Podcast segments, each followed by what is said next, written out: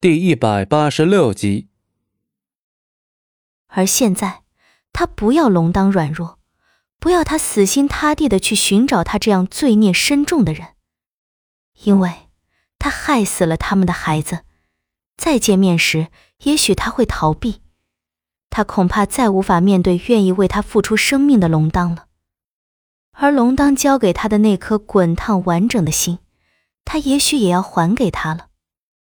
因为这样珍贵的东西，他不配拥有。他命不该绝，还无法逃避一切，所以上天便安排了人来将他救起。既然他死不得，那就好生活着，此生就这样带着无尽的悔恨和自责活着。弄成如今这样，他究竟是在惩罚风景寒，还是在惩罚他自己？素素一直想着这些她本不该想的事，但就是这些她不该想的事，偏偏全部在这一瞬间逼得她不得不想。斩不断的念想，永远都逃不开的劫难。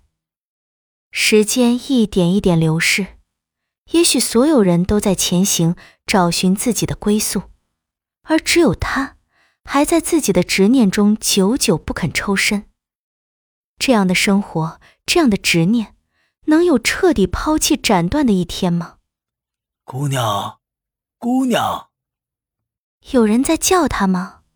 好像是那日在他生死垂危时将他一把拉住的人的声音，好像很温柔，有龙当的感觉。姑娘，可是他叫她姑娘，如果真的是龙当，他一定不会这样叫她吧？也许龙当会叫她暮雪，百里暮雪。而不是接受如今身份为素素的她。大夫，这姑娘怎么还不醒来啊？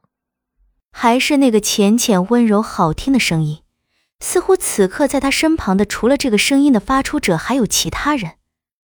也对，他现在还残存着意识，他还可以模糊听见他人的说话声，说明他已经被人从鬼门关拉回来了。他想睁开眼看一眼，此刻在他身边的人究竟是谁？可是他的身体不允许，他的思想也不允许。他就只想这样一直睡下去，什么事都不过问，什么人都不再见。若是连这一点声音他也听不见就好了。在他这样万念俱灰的时候，有人救了他，他也很想记住那人的模样。若是以前的百里暮雪，一定会找机会将这份恩情还给那人的吧。大夫，你不是说最多十日就可以醒来吗？现在都已经快半个月了，这姑娘怎么还是这副模样啊？这声音好像还带着些许美好的稚嫩，就像个小男孩似的。素素看不见他身旁大夫挠头的模样，只听见大夫犹豫片刻，才发出带有沧桑感的声音：“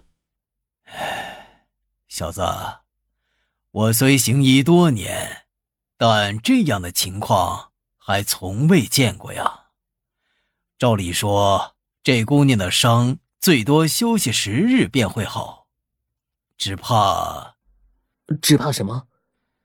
只怕是这姑娘意志太强大，想死的心太坚定。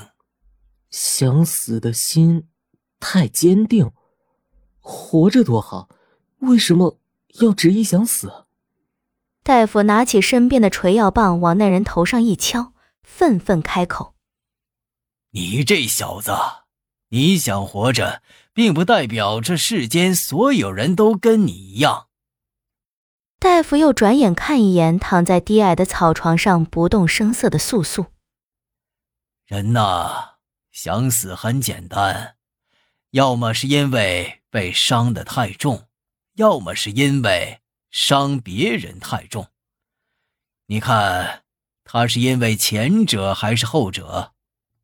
已是花甲之年的大夫又转回身看那人，那人也学老大夫挠挠头。对于一个他刚刚救下的女子，他哪知道她是因为什么想死？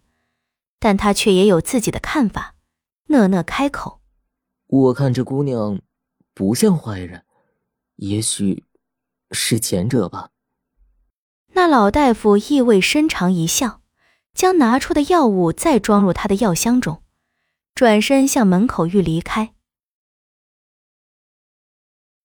本集播讲完毕，感谢您的收听，我们精彩继续。